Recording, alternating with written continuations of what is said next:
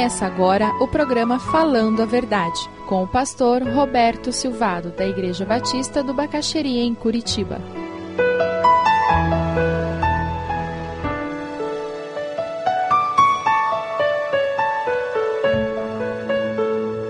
Jó e o teste da fé.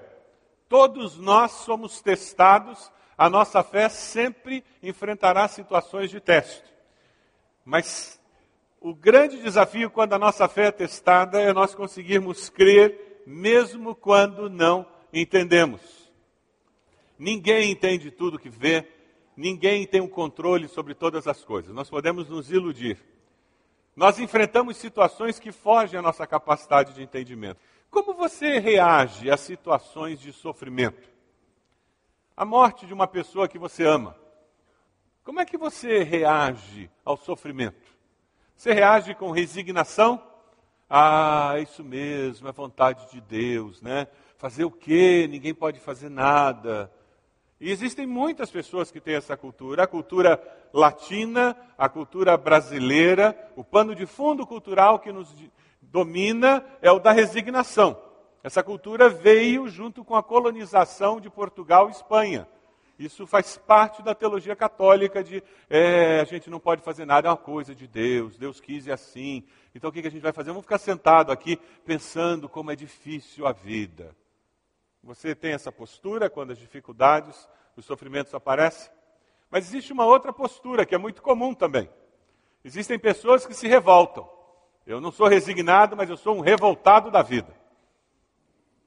E quando acontece alguma coisa, está vendo? Só comigo. Mas ninguém acontece isso. Só eu fico desempregado, só eu o dinheiro não chega no final do mês, só eu tenho câncer, só eu tenho doença, só eu comigo, é sempre assim, é sempre com a minha família, tudo dá errado comigo. Conhece gente assim? E, e vive com aquela amargura no coração. São pessoas que não conseguem lidar com o sofrimento, com as dificuldades da vida, sem ficar mais amargurado. E quanto mais amargurados estão, quanto mais revoltados, ressentidos, mais pesada a vida fica. Mas existe uma outra maneira que os psicólogos estão falando agora, é que você pode lidar com o sofrimento com resiliência. Resiliência é um termo que vem da física, vem, vem da engenharia.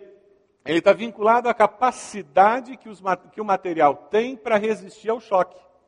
Resiliência é a capacidade que o material tem para o estresse ele consegue resistir ao estresse sem quebrar, sem se deformar. Um material com resiliência alta, ele aguenta o tranco e ele pode ser usado para sofrer pressões elevadíssimas. As ciências sociais emprestaram esse termo, esse conceito e trouxeram para dentro dos relacionamentos humanos e da existência do ser humano. E tem definido assim: resiliência define a capacidade humana de passar por experiências adversas, sucessivas, sem prejuízos para o desenvolvimento. Já faz uns 40 anos que os estudiosos da área de ciências humanas têm utilizado esse conceito e tentado encontrar a resposta do porquê que a mesma coisa acontece com duas pessoas e uma se mantém deprimida, desanimada e não consegue se reerguer, enquanto que outra se reergue com mais força ainda, com mais disposição. Por que, que isso acontece?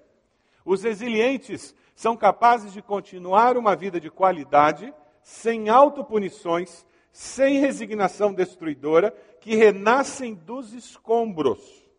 Esses são os resilientes. Você é uma pessoa resiliente? Quando vem o sofrimento, a dor, a tristeza, o luto, como é que você reage? Você se sente esmigalhado? Você entorta e fica torto o resto da vida? Ou você aguenta firme o tranco? Quando nós estudamos a vida de Jonas, estamos falando de alguém que é um exemplo de resiliência. Mas um dado interessante: a ciência está dizendo isso. E o fascinante é que toda vez que a ciência acerta, ela confirma um princípio bíblico. Não é curioso isso? Quando a ciência, na sua arrogância, está achando que é dona do pedaço, e mais adiante descobre que estava errada, ela estava indo contra o princípio bíblico. Nada de disciplinar com vara a criança, isso vai traumatizar. Temos uma sociedade traumatizada porque crianças levaram poucas palmadas. E a gente sabe que não traumatiza. O que traumatiza é espancar filho. Disciplinar filho com amor só educa e só prepara para a vida. A ciência, quando ela foge do princípio bíblico, ela, numa questão de tempo, se mostra equivocada. Sabe o que a ciência está dizendo com relação a pessoas resilientes? Na totalidade, elas têm uma característica muito clara: não são solitárias. Não se é resiliente sozinho. Você precisa de apoio e acolhimento para conseguir resistir às pancadas da vida. Já leu isso em algum lugar? A importância de comunhão, a importância de nos ajudarmos uns aos outros, pastorearmos uns aos outros, ampararmos uns aos outros, amarmos uns aos outros, aceitarmos uns aos outros. Já leu isso em algum lugar? É a ciência confirmando o que a Bíblia sempre disse. Não deixe a congregação como é costume de alguns. Porque nós precisamos uns dos outros. Não é isso que a gente quer? Caminhar pela vida sabendo que tem gente junto? Eu não estou sozinho? É justamente usando esse conceito que a própria ciência está nos dizendo, mas que a palavra sempre disse. Nós precisamos de pessoas que caminhem perto da gente, que estejam conosco. Nós vamos dar uma olhadinha em alguém agora que é um exemplo de resiliência. É alguém que enfrentou muitas pancadas da vida e conseguiu sobreviver com saúde. Esse que é o ponto. Não basta sobreviver. Nós queremos sobreviver como pessoas saudáveis, sobreviver melhores. Já que a vida me deu uma pancada, eu quero sair melhor dela. Amém?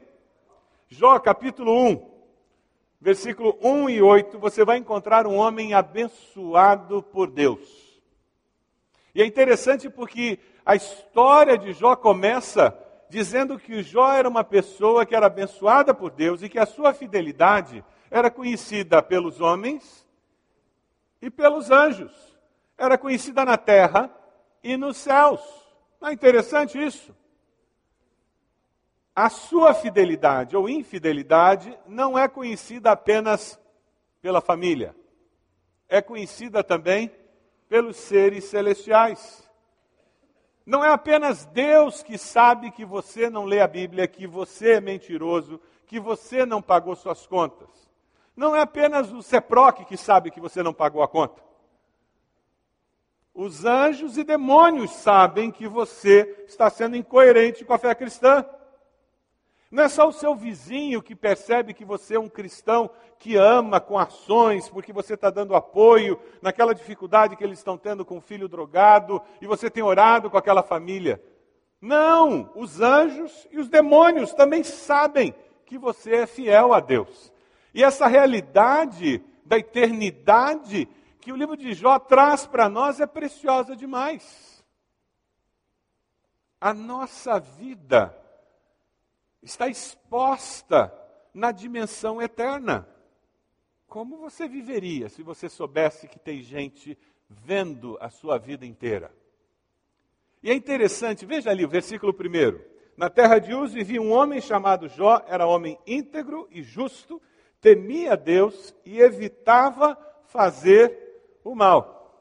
E veja no versículo 8: Disse então o Senhor a Satanás: Reparou em meu servo Jó, não há ninguém na terra como ele, irrepreensível, íntegro, homem que teme a Deus e evita o mal.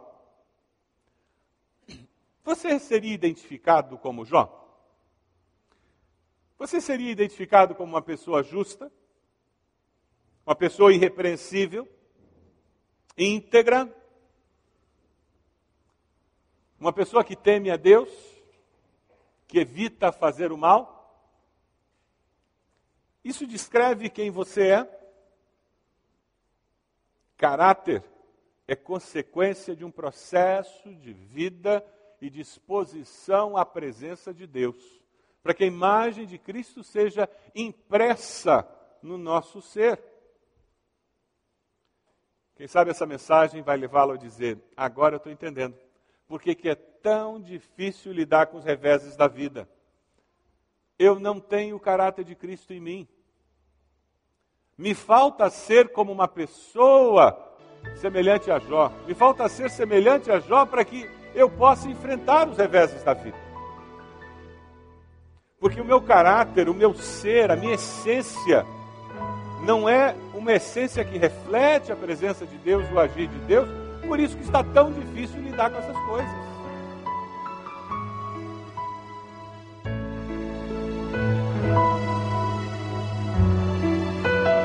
Se você deseja adquirir a mensagem que acabou de ouvir, ligue para 41 3363 0327. Mencione o título ou o dia da mensagem e envie um e-mail para vida@ibb.org.br.